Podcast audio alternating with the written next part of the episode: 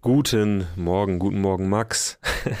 Es waren äh, große Szenen gestern Abend, das Duell zweier Giganten. Äh, es ging am Ende unentschieden aus und wir müssen drüber sprechen. Also, alles Wichtige rund um den Fall und Flor gibt's gleich und auch ein bisschen Bundesliga-Fußball. Bleibt dran.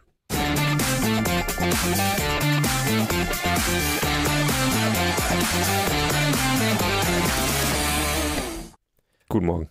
Max, ich sag dir, dieser, wieder. Dieser Geruch von dem Sekt, der jetzt auf so den letzten Schwapp Espresso trifft, da wird mir ganz blümerant, wenn ich das äh, rieche. Habe ich gerade ein äh, Innengetränk erfunden? Gibt's Def- das schon? Espresso, definitiv- Sekt? Definitiv nicht. Gibt's das? Ich weiß nicht. Ich Sekt auf Espresso-Schaum? Sekt auf abgestandenen Kaffeetassen? Ich habe ja mal eine Zeit lang. Könnte das was sein? Shabby Hm. Gebt doch gerne mal äh, ein Like in den Chat hinein oder ein Herz, wenn ihr äh, dieses Getränk demnächst eisgekühlt bei euch äh, am Späti finden wollt, vielleicht vom Max Dinkelacker gebraut. Nimm doch mal. Nein, auf gar keinen Fall. Danke. Nein? Nee, Mach dich nicht an. Nee, gar nicht. Ich habe ja einen Großteil äh, meiner äh, Pandemiezeit damit verbracht, äh, ein möglichst gutes Rezept zu finden für aufgekochten Mate-Tee mit Korn, weil ich dachte, dass das wo was werden, dass das so ein Innengetränk werden könnte. Ja. Ich kann dir sagen, Hat, hat, hat nicht Nein. geklappt. absolut. Ich habe alles probiert, jegliche Formel angewendet, aber keine Chance. Ich würde es machen, aber ich bin ja auch Team Infektionsketten durchbrechen, deswegen möchte ich jetzt nicht aus der gleichen Tasse trinken wie du. Na, Also, Fußball. Fußball, Mensch, herrlich, Bundesliga. Ähm, du hast immerhin was gesehen, denn ähm, was viele nicht wissen, du hast gestern Abend Niklas Levinsohn hier gesprochen. Ja. Für alle, die jetzt schon reinschauen wollen, äh, Fall und Floor Vergabe war gestern Abend. Für alle, die es gestern Abend nicht gesehen haben sollten, das dürften die wenigsten gewesen sein. Ähm, und nachdem dir Niklas erzählt hat, wie er sich so vorbereitet Mhm. auf seine Podcast-Aufnahmen, auf seine, auf sein, für seinen Twitter-Account, Hab ich ein bisschen schlechtes Gewissen ge- bekommen. hast ja? du ein bisschen schlechtes Gewissen bekommen und hast dir direkt danach nochmal die In-Depth-Analyse von Bayer Leverkusen gegen Borussia Dortmund angeguckt. Das Buch zum Film. äh, ich habe tatsächlich Leverkusen gegen Dortmund habe ich vor der Preisverleihung Mhm. so auf dem Handy geguckt. Okay. Äh, auf dem Weg im Auto hatte ich so festgeklemmt äh, auf der Windschutzscheibe und dann auch im Büro selber. Äh, deswegen da bin ich ziemlich up to date Stark. Und war ein bisschen enttäuscht, muss ich sagen, vom Spiel insgesamt. Ergebnis war mir eigentlich egal, aber von der Art und Weise, wie dieses Spiel lief, war ich so ein bisschen enttäuscht. Dortmund, muss man sagen, hat die Lefs aufs eigene Niveau runtergezogen, beziehungsweise ein Spielverlauf wie gemalt für Dortmund, gehen ja mit dem Mhm. ersten Schuss in Führung und müssen dann gar nichts mehr machen und machen dann auch einfach gar nichts mehr außer verteidigen, was ja in Ordnung ist, gerade wenn man gegen eine Truppe wie Leverkusen spielt. Ähm, der Zweck heiligt die Mittel, aber war für den neutralen Zuschauer wie mich halt schon so ein bisschen schade, weil Leverkusen dazu, also man muss sagen, einerseits hat es dann Dortmund auch einfach gut verteidigt, Mhm.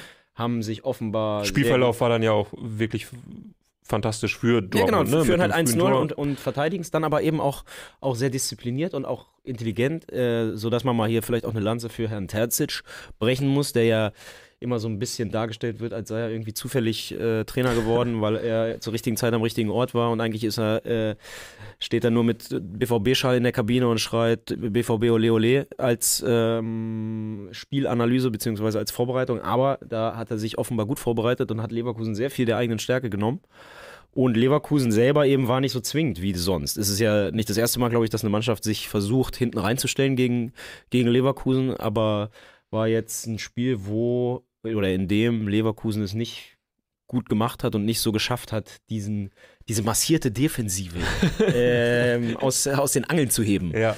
Beziehungsweise, also sie sind einfach quasi nicht hinter die Ketten gekommen, was sie ja sonst, auch wenn es eng ist, immer irgendwie schaffen. Sie hatten kaum wirklich Chancen.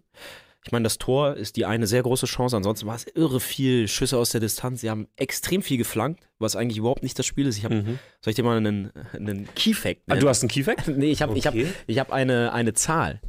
Äh, Leverkusen hat gestern 22 Prozent aller Flanken, die sie dieses Jahr in der, in der Saison in 14 Bundesligaspielen, 13 Bundesligaspielen geschlagen haben, in 14 Bundesligaspielen?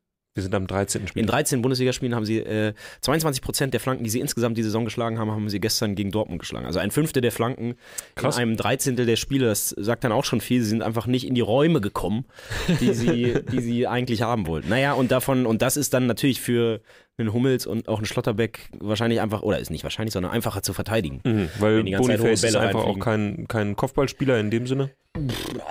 Kann er bestimmt auch, aber ist ja trotzdem einfacher zu verteidigen, als Ja. wenn der Ball schon hinter der Kette ist. So. Ist- wenn irgendwie aus dem. Halbfeld immer irgendwelche Dinger reinsegeln. Das ist einfach, also da- das ist wahrscheinlich auch das, was sie sich erhofft haben. Insofern, Heißt aber im, im Umkehrschluss, äh, bisher hat es noch keiner versucht, wird jetzt aber demnächst jeder machen, sich gegen äh, Leverkusen hinten reinzustellen, weil dann gehen denen die Ideen aus oder hat Dortmund das einfach dann auch sehr, sehr gut gemacht? Ich glaube, Dortmund hat es sehr gut gemacht. Ich meinte ja schon, bestimmt haben auch viele andere Mannschaften den Plan gehabt in dieser Saison.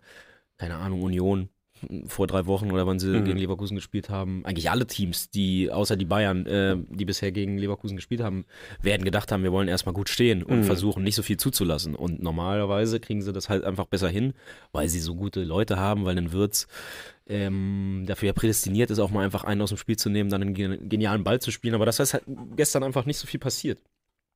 Okay. Und insofern würde ich schon sagen, hat es Dortmund gut gemacht. Dazu kommt dann auch, sie führen halt 1-0. Ich glaube, es ist auch nochmal was anderes, wenn es 0-0 steht und Klar. du auch als Dortmund, glaube ich, jetzt nicht mit dem Anspruch nach Leverkusen fährst, wir nehmen nur einen Punkt mit, sondern klar, du willst schon auch gewinnen und wenn es dann 0-0 steht, spielst vielleicht ein bisschen risikoreicher und versuchst auch mal so irgendwie selber vorne ein bisschen mehr Aktion zu haben. Aber wenn Ja. du 1-0 führst, musst du ja wirklich einfach nichts machen. Ja, sch- schon krass. Also vor allem auch äh, krass, glaube ich, und, und von wenigen so zu erwarten, dass sie dann nach dem 1-0 sich so extrem auf die Defensive versteifen. Also war ja der richtige Matchplan, wenn man so will. Aber glaube ich, hatten jetzt die wenigsten auf der Rechnung, dass äh, wenn Dortmund 1-0 führt, sich dermaßen hinten reinstellt. Also ich habe jetzt gestern einfach akzeptiert, Mhm. Borussia Dortmund hat mit dem Hurra BVB der letzten 10, 11, 12 Jahre einfach nichts mehr zu tun. Ich meine, Entschuldigung, aber Dortmund stand ja auch nach den Klopp-Jahren, welcher Trainer auch immer da war, trotzdem immer für eine Form von Spektakel, auch wenn sie am Ende dann Gerne 4-3-Siege gegen Augsburg. ja, äh, auch wenn sie dann äh, immer mal wieder Spiele drin hatten, wo sie gegen schlechte Teams nichts auf die Reihe bekommen haben und Mhm. wichtige Punkte haben liegen lassen, haben sie dann doch den Großteil der Spiele ja so gespielt, dass man gut zugucken konnte, dass sie nach vorne gespielt haben, dass das Ziel war, Tore zu machen. Ähm, und in dieser Saison, das ist jetzt mein Learning Mhm. aus diesem Spiel, ähm, muss man sich, glaube ich, damit arrangieren, dass Dortmund eine sehr pragmatische Truppe ist, die in erster Linie, ähm, sagen wir mal, die einfach sehr darauf bedacht ist, nicht so viele Gegentore zu fressen. Und äh, das klappt mal besser, mal schlechter, aber sie sind auf jeden Fall kein Hurra-Fußballteam. So, Gut, und ich glaube, akzeptiere daran muss man sich schon gewöhnen, äh, weil eben Dortmund ja schon einfach allein wenn man sich die Leute anguckt, die bei Dortmund waren in den letzten zehn Jahren, auch nach Klopp, ne? Mhm. da waren trotzdem noch Aubameyangs und Haalands und Sanchos und wie sie alle heißen da, die alleine haben eine gewisse Form von, von Spektakel ja garantiert. Und das gibt's aktuell einfach nicht mehr. Okay, nehme ich so mit als Learning äh, von, äh, aus diesem Spiel. Muss man am Ende sagen, für beide Mannschaften, für beide Clubs bisschen wenig dann, weil Dortmund reicht der eine Punkt nicht, um den Anschluss wiederherzustellen. Drei hätten wahrscheinlich auch nicht gereicht. Ähm, Leverkusen mit einem Punkt ein bisschen zu wenig, weil man hätte jetzt gerade, weil Bayern spielfrei hatte, so ein bisschen den, äh, den Abstand vergrößern können. Oder sagt man, okay, nehmen beide so gerne mit.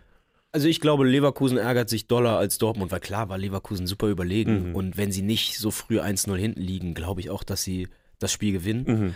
Äh, hätte wenn und aber, alles Glaber, aber ich, äh, ich glaube, Dortmund ist zufriedener als Leverkusen. Weil auch viele vor dem Spiel eher gesagt hätten, ja, Leverkusen haut die weg. So doll wie die Leistungsunterschiede in den Wochen davor zwischen diesen beiden Mannschaften waren. Deswegen glaube ich, ist ein Punkt auswärts in Leverkusen aktuell bei einer Mannschaft, die bis auf das Bayern-Spiel, die haben ja jedes Pflichtspiel gewonnen. Da ist ein Punkt auswärts in Leverkusen ist schon, ist schon was wert. Wir müssen vielleicht noch kurz über Edin Terzic reden, der sich nach dem Spiel furchtbar Oh ja. aufgeregt hat, weil es keine Elfmeter in der Szene gab, in der Adeyemi im Strafraum zu Fall kam. Er hat sich sehr darüber aufgeregt, hat noch viele Beispiele aus der vergangenen Saison auch gebracht. Bochum, das Spiel haben, glaube ich, viele BVB-Fans natürlich noch im Kopf, wo sie am Ende äh, nicht gewinnen, obwohl es da ja einigermaßen klar war von, der, von den Entscheidungen her. Jetzt in dem Fall muss ich sagen, ich fand den Zeitpunkt, wo er das jetzt anspricht, ein bisschen strange, weil auch ähm, Leverkusen eine Szene hatte, Emre bringt so. Palacios mal zu Fall. Also es war jetzt in dem Spiel, finde ich, nicht so, nicht so eindeutig für Mhm. eine Seite quasi unglücklich. Ah, okay. Aber hättest du Elfmeter trotzdem gegeben, einfach nur von der, von der Szene her? Oder sagst du, passt? Boah, ähm, also bei dieser Palacios-Szene, ach, ich finde, das sind beides so komische Dinger. Wenn du dir das fünfmal in super, super Slow-Mo anguckst, äh, denkst du dir, ja, schon, wenn du es in Originalgeschwindigkeit siehst. Ist vielleicht auch. Bin ich auch immer ein Fan davon, äh, den ersten Eindruck vom Schiri gelten zu lassen. Mhm. Deswegen, also ja, aber ich habe da auch keine persönlichen Aktien drin. Ich weiß, wie es ist, wenn es um die eigene Truppe geht. Versucht man Aber Sachen. später, später zu Hertha BSC. Nee, da versucht man Sachen objektiv zu sehen, aber man kann es halt einfach nicht. Es geht einfach nicht. Ja. Deswegen, ich kann schon verstehen, wenn man sich auch als Dortmund-Fan in der Szene aufregt. Und was Terzic meinte, ist, dass es immer wieder Adeyemi ist, den es trifft. Und da, ich meine, der ist halt super, super flink. Ähm, wird halt oft zu Fall gebracht, aber er ist halt auch ein Typ, der äh, einfach auch oft im Spiel liegt.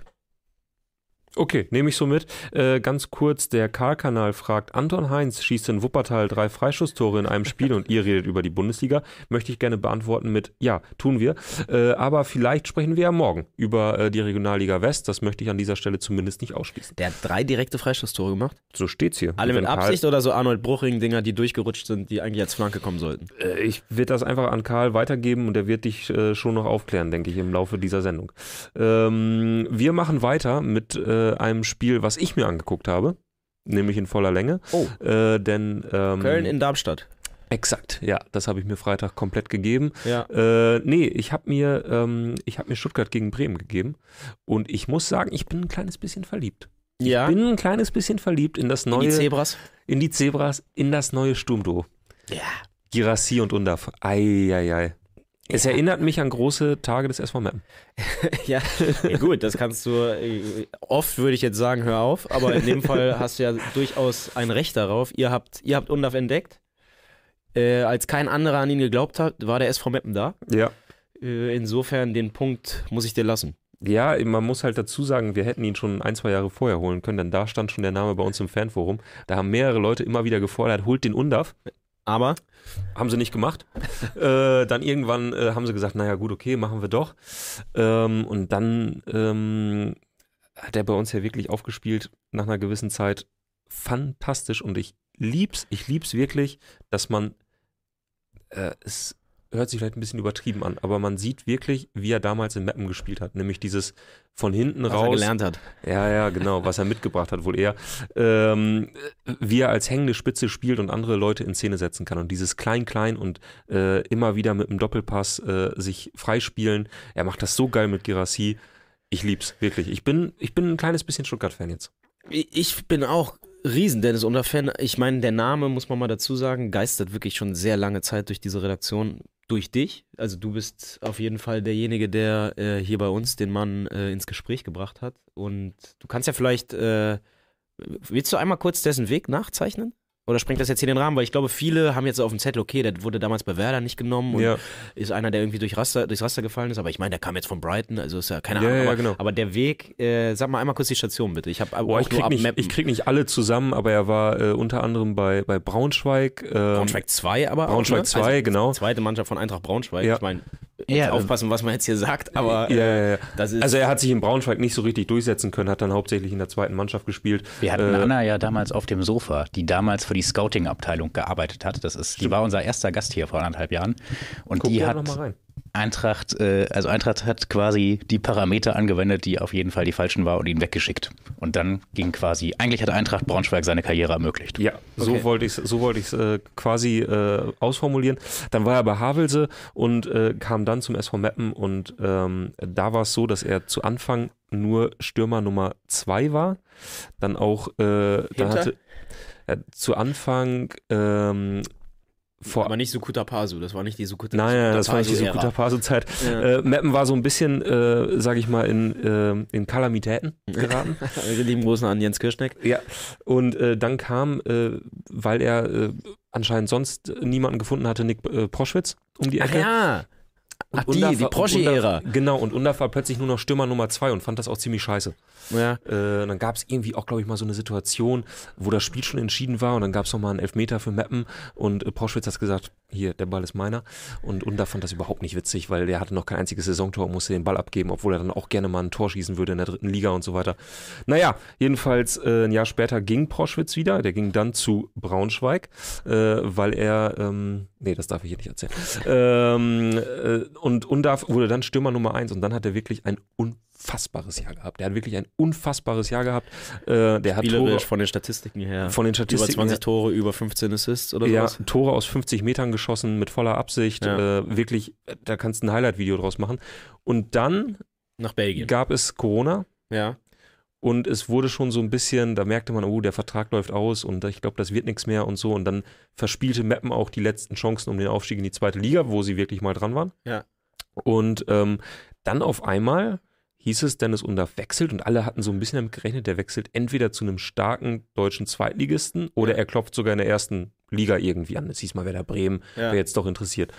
Ähm, und dann ging er zu Saint-Gilloise, Ja. Saint-Gilloise, äh, nach Belgien, die zweite Liga. Und keiner kannte diesen Club zu der Zeit. Ein seltsamer, ein seltsamer Schritt. Ganz seltsamer Schritt und man dachte, was will der da? Und ja, was ist passiert? Innerhalb von zwei Jahren aufgestiegen mit dem Verein, hat dann auch die erste belgische Liga nicht kaputtgeschossen, aber Und da. Torschützenkönig geworden, oder? Oh ja, stimmt sogar. Ja, von wegen nicht ja, kaputt. Ja, Ja, ja, ja. ist Torschützenkönig Ähm, äh, in der ersten Liga geworden, genau. Das, ich finde, das war so der Moment, wo dann auch so Leute wie ich zum ersten Mal gehört haben, hä? Okay, wer ist der Typ, der da jetzt plötzlich belgische erste Liga Ja. alles kurz und klein schießt? So. Genau. Und ähm, da merkte man natürlich so, okay, der Plan ist halt wirklich, wenn er einen hatte, davon kann man ausgehen, der ist halt wirklich aufgegangen, nämlich in einer etwas schwächeren Liga Ja. zu zeigen, dass er wirklich für große Vereine interessant sein kann. Und dann kam natürlich dieser besondere Move, weil äh, die beiden Vereine nun mal zusammenhängen, gehören dem gleichen äh, Menschen, der gleichen Person, ähm, dass er dann zu Brighton ging. Na, und bei Brighton kann man ja sagen, ich meine, das ist nur auch keine neue Geschichte, aber die scouten ja auf eine sehr spezielle Art ihre Leute. Da geht es ja Das tun sie natürlich auch um bei St. Statistiken. Genau, genau. Ähm, aber ich habe immer so den Eindruck, ähm, bei Brighton kriegt man es ja doller mit, wenn die jemanden holen, dann muss der irgendwas sehr gut können, weil Mhm. die quasi so ein engmaschiges Netz an Informationen haben, an, an äh, Statistiken und Metriken Ja. und äh, ja fast alles, was die machen in den letzten Jahren dann auch funktioniert hat. Ich meine, Paradebeispiel aus deutscher Sicht ist ja bisher immer Pascal Groß gewesen, Genau. der irgendwie in seiner Ingolstadt-Bundesliga-Saison die allermeisten Chancen vorbereitet hat, aber keiner hat so richtig über den gesprochen. Dann ist er plötzlich zu Brighton und äh, schießt da seitdem jedes Jahr zehn Tore und ist unumstrittener Stammspieler in der besten Liga der Welt so, äh, wo man als deutscher Bundesligist irgendwie, den hätte man sicherlich auch haben können zu der Zeit. Denke ich mir. Ja. Und äh, deswegen immer, wenn Brighton jemanden holt, denke ich mir dann auch, okay, der muss irgendwas gut drauf haben. Und dann war er in der Premier League ja einer der effektivsten Leute, hat nicht irre viel gespielt. Also da war die Luft dann schon so ein bisschen rauer, aber immer wenn er gespielt hat und gerade zum Ende der Saison, letztes Jahr hat er dann ja ordentlich geknipst und dann kam jetzt hier die Laie und das war der, der Moment, ähm, hat sich dann ja leider verletzt, aber ähm, irgendwie, ich hatte es auch so ein bisschen im Gefühl, dass das funktioniert, vor allem wenn Gerassi bleibt, dass die auch super, super zusammenspielen können. Jetzt war es zum ersten Mal, dass sie beide von Anfang an gespielt haben und Genau. das hat man hat schon auch gemerkt. Ich habe es jetzt nicht live gesehen, aber viel gelesen und Highlights und sowas geguckt. Die haben auch richtig Lust, miteinander halt zu spielen und das ist Ja. natürlich ein bisschen wie letztes Jahr, das was letztes Jahr Duxi Füllkrug waren, das könnten jetzt irgendwie die zwei werden. So zwei Voll. Typen, die sich gegenseitig alles auflegen und ähm, einfach super, super harmonieren. Ja, und das funktioniert halt besonders gut mit, mit Undaf, weil äh, das halt wirklich jemand ist, der vor allem halt richtig geil kicken kann. Ja. Also das ist nicht so ein, so ein Vollblutstürmer in dem Sinne, dass, also bei uns war es halt damals ist so ein- so ein der, Wuseliger. genau, das ist so ein Wuseliger, der sich eben gerne fallen lässt, der andere äh, Spieler in Szene setzt und ich glaube auch, das könnte sehr, sehr äh, gut funktionieren. Ansonsten möchte ich ganz kurz darauf eingehen, denn äh, das finde ich wirklich einen äh, tollen Kommentar. BGS schreibt, erst Havelse, dann Eintracht Braunschweig, äh, andersrum, hab eine Zeit lang mit ihm zusammengespielt in der Jugend. Der Typ sieht nicht so aus, sieht nicht so nach Profi aus, hat aber eine Wahnsinnsattitüde. Und das stimmt, der Typ, also äh, der, der hat wirklich sehr viel Humor, der ist irgendwie immer gut drauf ähm, und ähm, verrät dann auch gerne mal in einem Interview, dass sein Lieblingsessen die 848 bei Delphi ist. Wenn man ihn danach fragt. Was sich dahinter verbirgt, kann man nachlesen. Du hast ihn mal äh, noch zu seiner Mappen-Zeit. Nee, da war Achso, schon, war, da war war schon in Belgien. Belgien. Da hast du ihn mal fürs Heft getroffen, können wir auch nochmal hier als Link reinhauen. Jo. Ähm, jetzt ist nur die Frage, ähm, angeblich Nagelsmann jetzt äh, in Kontakt mit ihm. Äh, Tobias Ahrens wird Dennis Undaff mit zur Europameisterschaft fahren für Deutschland. Boah, ich find's so geil. Aber Da glaubst würdest, du dran? da würdest du das erste Mal sehen, dass Tobi Arendt sich ein Deutschland-Trikot kauft. Ja, Ja, aber ganz sicher. aber glaubst du, dass er, also glaubst du, er fährt mit? Er Also ich glaube, ich glaube, er hat irgendwie was, was viele andere so dann nicht haben, auch wenn andere Nationalspieler oder die allermeisten, äh, die aktuell im Kader sind, eher besser einzuschätzen sind. Aber ich finde, er bringt irgendwie was mit, was viele andere nicht haben. Und ähm, also, warum nicht? Also ich fände schon, ich fände auch aktuell, er hat sich mit den Statistiken zurzeit verdient. Ja. Äh, Wenn ich sehe, dass, dass ein Behrens ausprobiert wird, dass ein Duxch ausprobiert wird, finde ich, hat Undav auf jeden Fall eine Chance verdient. Also ich glaube, Undav, wenn man Minuten pro Tor nimmt, ist er definitiv mindestens Dritter. Ich glaube, Girassi ist nach wie vor ein bisschen besser und vielleicht noch Harry Kane. Aber Er hat jetzt äh, ich glaube, der hat acht oder neun Buden gemacht und acht Tore in zehn Spielen. ja, ja, und von den zehn Spielen kam Hat er halt fünfmal in der 60. Ja. Minute. Also auch eine irre Quote. So, genug äh, davon. VfB Stuttgart äh, spielt eine sehr, sehr gute Runde, ist nicht zufällig oben, haben wir aber auch schon ein paar Mal besprochen, deswegen äh, lass uns mal weiter rutschen. Müssen wir noch irgendwas beleuchten? Gab es noch andere interessante Sachen in der Bundesliga oder, oder reicht's damit? Ich glaube, alles weitere könnten wir auch äh, in den kommenden Tagen besprechen, denn äh, es steht ja schon wieder DFB-Pokal an und da Ja, werden ja. wir ja auch nochmal über die ein oder andere Truppe äh, sprechen, sprechen müssen. Dann v- vielleicht Ja. einmal, bevor das zu kurz kommt, Augsburg, äh, bisschen Team der Stunde, ne? Also Mhm. mit neuem Trainer, ich glaube noch nicht verloren und irre, irre, irre gut gepunktet und ich meine, Frankfurt schlägst du auch nicht einfach so. Nee.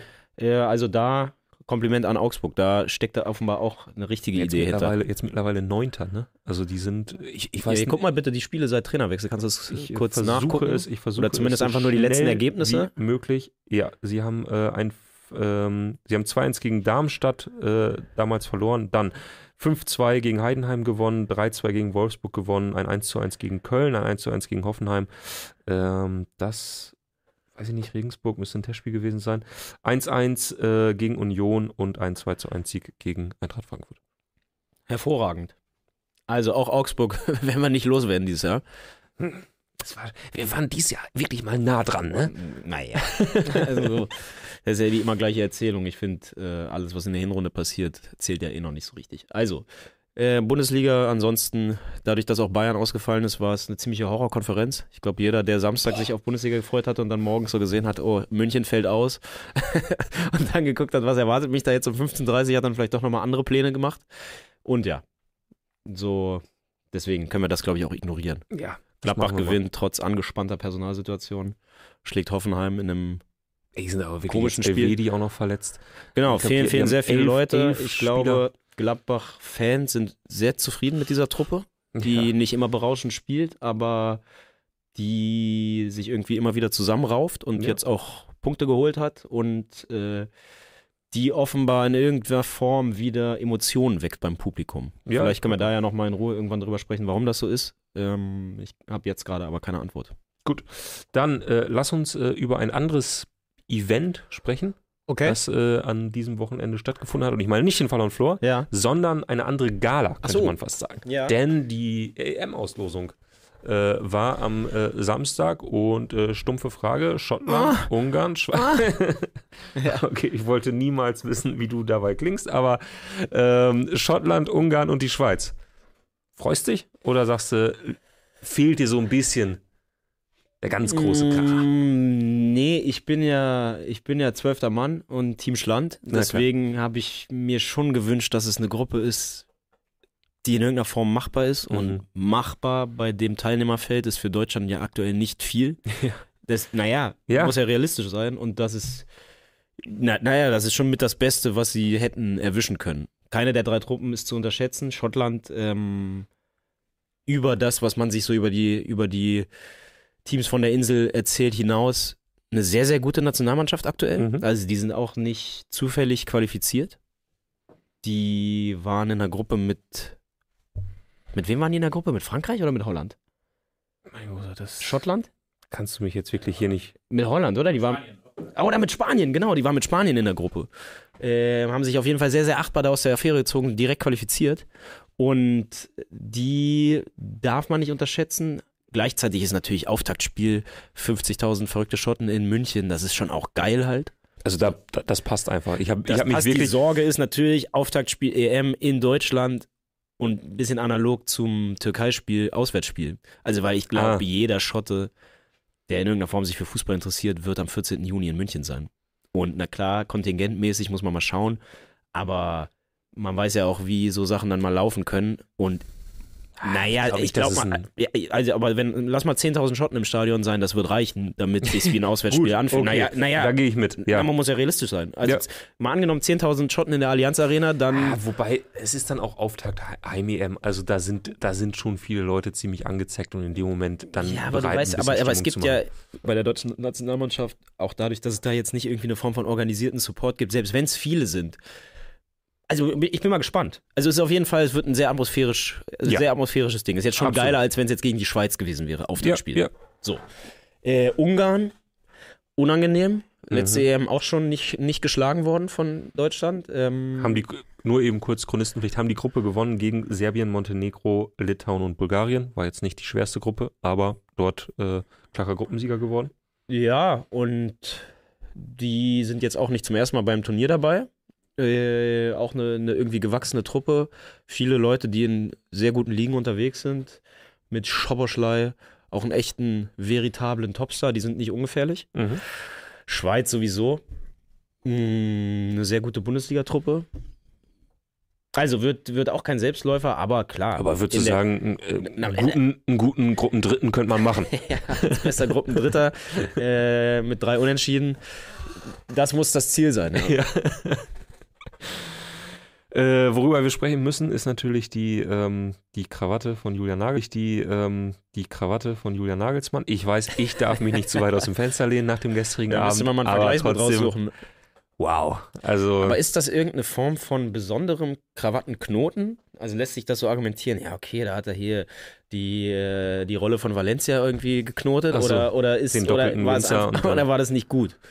Na, ich glaube, also diesen Knoten gibt es tatsächlich, dass der so umschlungen wird. Ähm, aber du brauchst dann natürlich auch eine Krawatte, die entsprechend den Stoff hat, der dann so dick ist, dass sich das dann auch so darum legt. Wenn du eine etwas feinere Krawatte hast und den vor allem feiner bindest, Ja. dann wird daraus nicht so ein Knoten.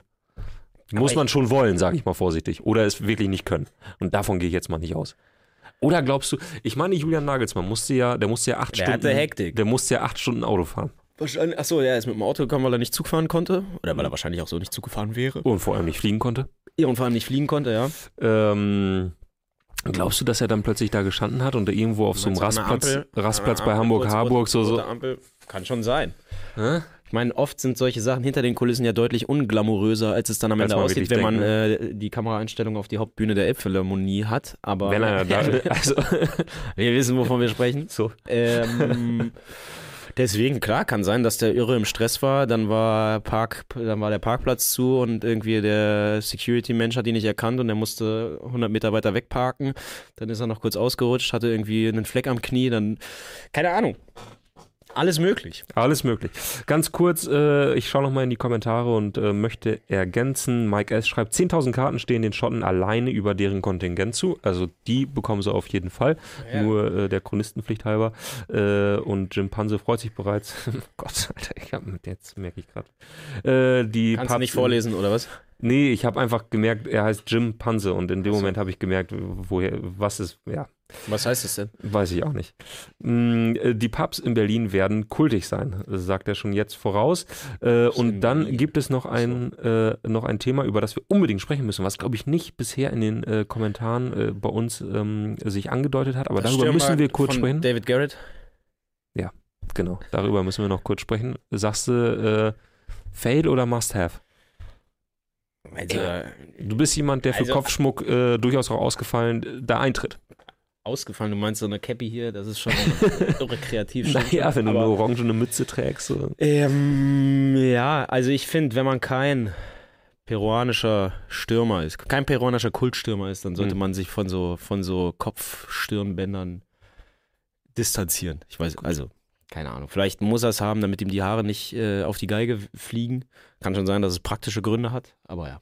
Im Endeffekt jeder nach seiner Fassung. Okay. Gar nicht so sehr über Äußerlichkeiten. Na gut, dann müssen wir unbedingt sprechen. Äh, das steht bei uns noch nicht äh, in der Info, aber darüber müssen wir wirklich sprechen. Deutschland ist Weltmeister. Ah ja. ja, ist doch geil gewesen. Hast du es gesehen? Äh, zweite Halbzeit habe ich reingelugt. Ja. Ähm, Geile ist ja auch, dass es keine Verlängerung gibt. Das heißt, du weißt, Oh, ich ähm, mich tierisch gefreut in dem Moment. Wirklich. Weil ich dachte, die waren, die waren halt stehen K.O. Also für Deutschland war es super, genau. Ja. Naja, ich meine, lange hat man ja gehofft, dass sie es durchbringen. Dann fiel halt irgendwann doch noch der Ausgleich. Und dann war aber eben genau das Gleiche bei mir auch, dass du dachtest, okay, zum Glück. zum Ja, Glück wirklich. Keine Verlängerung, waren einer Mhm. weniger und waren einfach völlig am Anschlag. Ja. Auch wenn sie hinten raus ja äh, echt nochmal eine gute Möglichkeit hatten. Ich glaube, wie heißt er? Morstedt, Morstedt, der, Ja. der Stürmer da.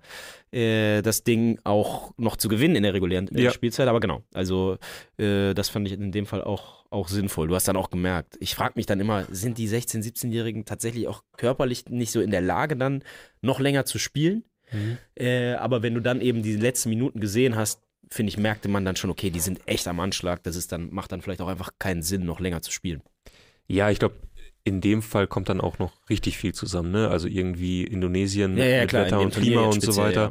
Dann bist du halt im letzten Spiel eines sehr langen Turniers Ja. und du bist in, äh, in Unterzahl und ich glaube, dann irgendwann siehst Naja, du halt so aus, wie die dann in dem Moment ausgesehen Genau, haben. und der Platz war ja auch im war schon krass. schon krass. Also war ja eine einzige Pfütze im Prinzip, auch wenn man es nicht so gesehen hat. Es lag jetzt das Wasser nicht, aber du hast halt gemerkt, wie, wie schlecht der Ball teilweise gerollt Mhm. ist und wie tief dieser Rasen war. Also Ja. auch das kam noch dazu. Ja. Aber ja, ähm, gute Wahnsinn. Mannschaft. Ja, was mir, was mir wirklich äh, gefallen hat, fand ich echt cool, ähm, dass sie äh, dem Trainer Christian Wück äh, den Pokal gegeben haben bei der Pokalübergabe als allererstes, sodass Ja. er den quasi als erstes in die Höhe gestemmt hat.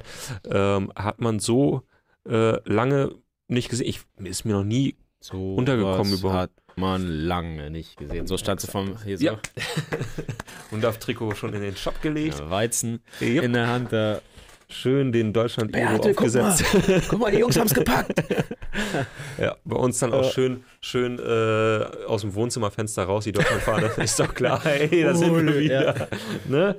Grill habe ich auch angestellt und die schön die Deutschländer Die aufge- Ja, sicherlich. Paprikamarinade, jawohl. Also, ähm, aber was halten wir jetzt davon? Ich, ich bin ja immer so ein bisschen zwiegespalten, wie bewertet man sowas? Ich Hm. meine, normalerweise ist es ja immer, Jugendfußball ist eigentlich dafür da, die äh, möglichst viel spielen zu lassen und Ergebnisse sind eher zweitrangig und das heißt jetzt auch nicht viel, weil man da erfolgreich ist, heißt es nicht, dass man am Ende elf Profis da rausbekommt. Wenn man nicht erfolgreich ist, heißt es nicht, das sind alles Pflaumen. Ja. Gleichzeitig ist die Euphorie dann ja schon immer da, wenn sie Ja. was holen. Ne? Ähm, also wie bewertet man sowas? Sind, ist das jetzt einfach ein sehr guter Jahrgang? War das eine gute Konstellation? Weil ich meine, wenn man realistisch ist, von den elf Leuten, die da am Anfang auf dem Platz standen, werden vielleicht drei in der Bundesliga ankommen. Davon wird vielleicht einer gut sein. Also, Das, naja, ist, der, naja, das, ist die so- Statistik. Genau, also so, so, ich meine, ist jetzt eine ausgedachte Statistik, Ja, ja, aber, aber- ungefähr in dem Rahmen wird es ja sein. Genau. Elf Nationalspieler werden es nicht. genau. Ähm, deswegen, wie, wie bewertet man das? Also ist das einfach ein sehr besonderer Trainer mit einer sehr besonderen Gruppe, die ja amtierende Europameister schon ist, also die einfach die zwei wichtigsten Titel gewonnen haben, die es in dem, in dem Alter gibt? Ähm, oder sind das, ist das ein wirklich talentierter Haufen? Ja, ich glaube, in einer gewissen Weise natürlich beides. Ja. Äh, ich glaube, im Jugendfußball ist dann halt schon wichtig, dass du, wenn du Erfolge hast, eine, eine, also Erfolge haben willst, eine Mannschaft hast, die in dem Moment einfach, einfach an ihrem Leistungsmaximum ist. Und das ist natürlich, widerspricht eigentlich dem, wie Jugendfußball sein sollte, weil du ja Spieler entwickeln willst und das ist dann aber auch dann wiederum in einem WM-Finale in- bei der U17 komplett egal. Also ich glaube, dann äh, wird auch keiner mehr sagen, so, ah, müssen wir aber noch unseren zweiten Rechtsverteidiger spielen lassen, damit er auch mal ein paar Erfahrungswerte sammelt. Ja, ja. Ähm, haben, haben die halt einfach äh, ein, paar gute Jungs, die jetzt gerade in dem Moment auf Weltklasse-Niveau spielen in ihrem Jahrgang. ja. Und dazu kommt natürlich auch, äh, Christian Wück hat ja ein Interview im Spiegel gegeben, wo er gesagt hat, er hat sich halt bei der Kaderzusammenstellung auf so sehr einfache Prinzipien verlassen. Also er hat zum Beispiel einfach gesagt, so, was muss ein guter Innenverteidiger können? Verteidigen.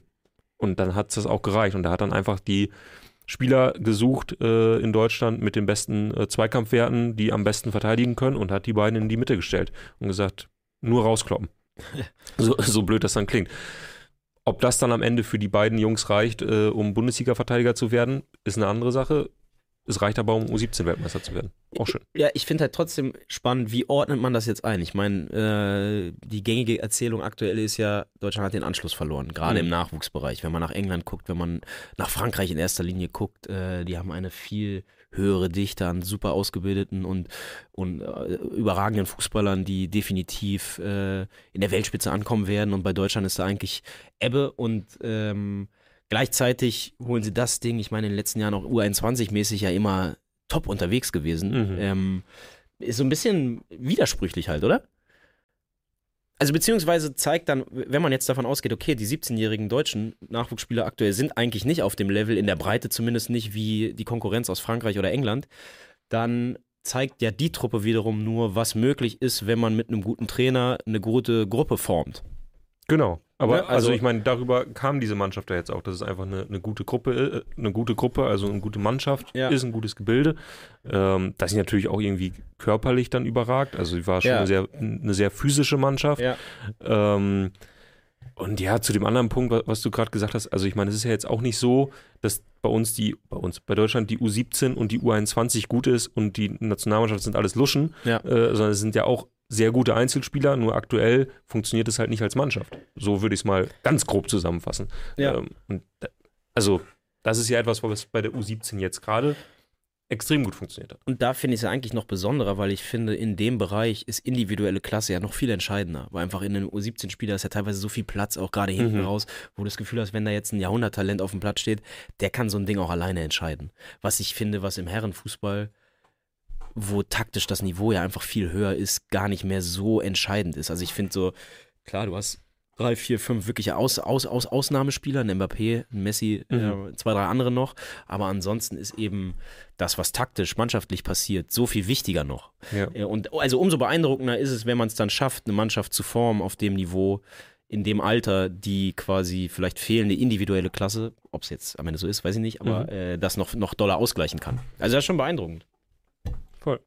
Ähm, ich War viel. noch mal kurz hier rein. Wir sind, oh ja, wir sind schon sehr lange auf Sendung. Das macht aber überhaupt nichts, äh, denn wir wollen mit euch noch auf äh, zwei, drei Kleinigkeiten schauen, die wir vorbereitet haben. Zwei, zwei drei kleine Schmankerl.